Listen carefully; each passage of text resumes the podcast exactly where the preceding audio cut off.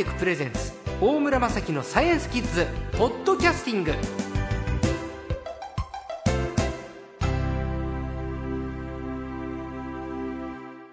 さあ今週の最高はですねスポーツを取り上げるときはおなじみとなりました、科学ライターの江川明彦さんです。こんにちは。よろしくお願いします。よろしくお願いします。前回半年前に錦織圭選手を取り上げて、うん、テニスっていうのは個人の種目では最も運動量が多い。ね、瞬発力も必要とされる、プレー時間も長いっていうお話を伺って、はいえ。ー、あれから僕錦織さんを見る目変わりましたもん。そうですね,、えー、ね。本当に試合時間長いですし。ですよね。すごいエネルギー量ですよね。そう。しかも結構 CM 出てるでしょ？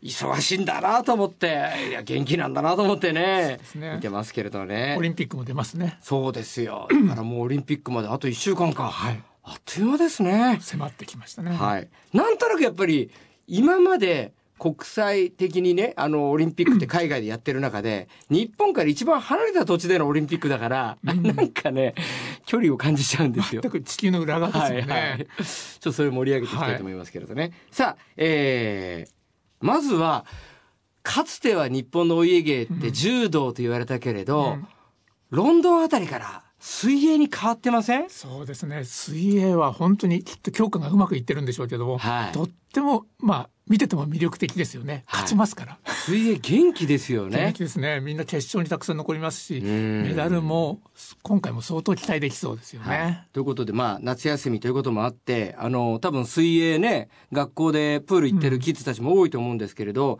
水泳の科学これ水泳に隠れた科学っていうとあの、うん、一番その、まあ、科学の話をしやすいのは、はい、まあ、水の抵抗ですね。はい。はいなんかこう空気中で普通に動いてる時っていうのは、こう空気の抵抗ってほとんど感じませんけども、水の中で例えばちょっと歩くだけでも大変ですよね。プールの中を歩く確かに。あの空気の重さと水の重さを比べるとあの水の重さっていうのは、えーと、と785倍。え？え空気と水？えー、800倍ぐらい重いんですね。空気よりも水が、その重さがあるので水の中を進むのは大変、で水泳ってもう本当に水の中を進む競技ですから、その水の抵抗をいかに少なくするかっていうことがスピードにつながってくるわけですね。はい、確かにあの僕も素人だけど 平泳ぎとかで、うん伸びるときは、シュッとこう手をね、はい、と手無理してとんがらして、ピュッてやって、うわーって書いて、抵抗。みんなも多分そうだと思うんですけど、うん、あとクロールで泳ぐときも、あの手のひらはね、うん、あの、カッパじゃないから、広げてもしょうがないから、なるべく手をつぼめて、ちょっと丸みを帯びさせて、水の抵抗をね、引き寄せて、うわって感じで頑張ってやってるんですけど。そう、ね、水の抵抗っていうのは、こう、進む時にも抵抗を使ってるわけですね。はい、手のひらで抵抗を作っそれで進むんですけども、はい、進む側に対しては、なるべく抵抗を減らしたいっていうことですね。で、あのー、クロールと平泳ぎを比べると、速いのはクロールですよね。クロール速い。100メートルの世界記録でも、100メーターで10秒ぐらい違うんです。はい、で、じゃあその平泳ぎとクロールの選手にロープでつないじゃってですね、はい、反対側に泳いでもらって綱引きをすると、どっちが勝つと思いますか？いやなんか前聞いた。パワーがあるのが平泳ぎですよね。そうなんです、ね、そうそう。速いのはクロールだけど、うんうん、力強いのは平泳ぎって聞きました。そうですね、はい、なんかなんかあっさり平泳ぎの選手が勝っちゃうらしいんですね。私は見たことないですけども、あの、これかなり古典的な研究で、あの、水泳の世界でも有名な話なんですね。平泳ぎと、えー、クロールの、まあ、その引っ張る力は、測ってみると、1.5倍ぐらい平泳ぎの方が強いんです。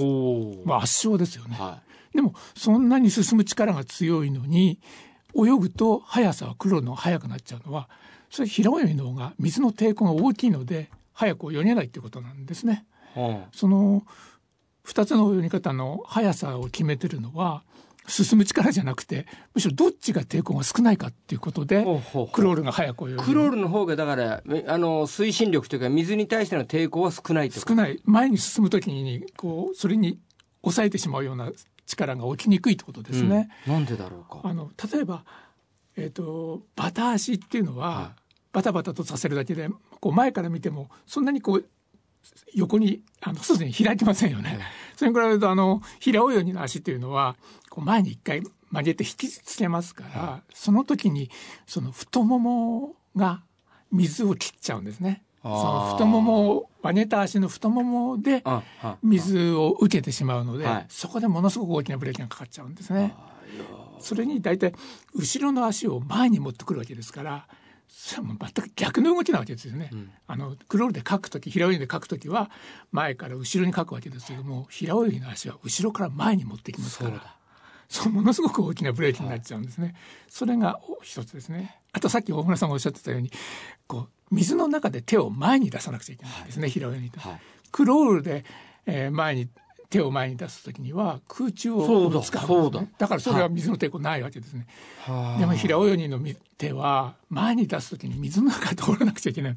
いくらこう尖らせてもですね、はい、やっぱり水の抵抗が大きくなっちゃうんですね。はい、というようなところで平泳ぎの方がやっぱり水の抵抗が大きくてスピードが落ちちゃう。なんだか水中の中ですもんね、平泳ぎってね。うん、顔だけ出てるけど、ねうん、あとは基本的には水の中で手をかいて戻し、かいて戻しって。ね、クロールは、あの、半々ってことですよね。あ、そうですね。うん、半分も空中に出てそういうことですよね。その空中のところはもう水の抵抗を受けない手は半分出てるから、そ,、の分、じゃあリードできるってことですね。えー、なるほど。だから背泳ぎもバタフライもみんな手を前に出すときは空中を通してるんですよね。はい、平泳ぎだけ水の中を行かないですよね。ででも力強いんですよね。パワーは1.5倍。後ろにグッと書く時の強さは特にそのクロールと平泳ぎに比べると腕はそんなに変わらないんですって、はい、ただ足のバタ足とあのカエル足ですよね、はい、のパワーが全然違うらしいんですね。やっぱカエル足っていいんですね。前に進む力は圧倒的に強いんですね。なるほど。たださっき言ったみたいに太ももで水を受けてしまうので、はい、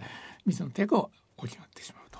だからカエルの足って異様に発達してるんですね。そうですね。あれきっとすごく合理的なんでしょうね。なるほど。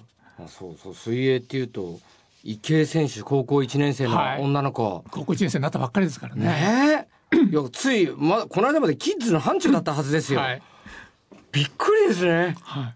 そうですね。水泳の選手あの中でもやっぱりこう伸び伸びとした泳ぎで、ええ、で池江選手みたいなあのこう伸び伸びとした大きな泳ぎっていうのがあの北島選手の頃からあの時代としては始まってるんですね。はい、それまでっていうのは水泳で早く泳ぐためにはその推進力をいかに大きくするかっていう、はい、つまり力強くどう書いたらいいかっていうのが大きなテーマだったんですけども、はい、北島選手の頃からいかに水の抵抗を減らして、うん、こう伸びるように水中を進んでいくかっていうのがあの早く泳ぐためのに非常に重要であるってことが分かってきて池江選手なんかもまさにそういう泳ぎですよね、こう大きな伸び伸びとした伸びのある泳ぎそれも本当江川さんの研究されてるこのスポーツ科学みたいなものがすごくやっぱり日本は発展してるからああいう形でね池江選手なんか、たくさんの競技出られるわけですよね。ね、特に日本の水泳っていうのはもうこのオリンピックのためにどんどん強くなってますよね、はい。はい、あの世界的なレベルももうどんどん上がってきてるっていうのは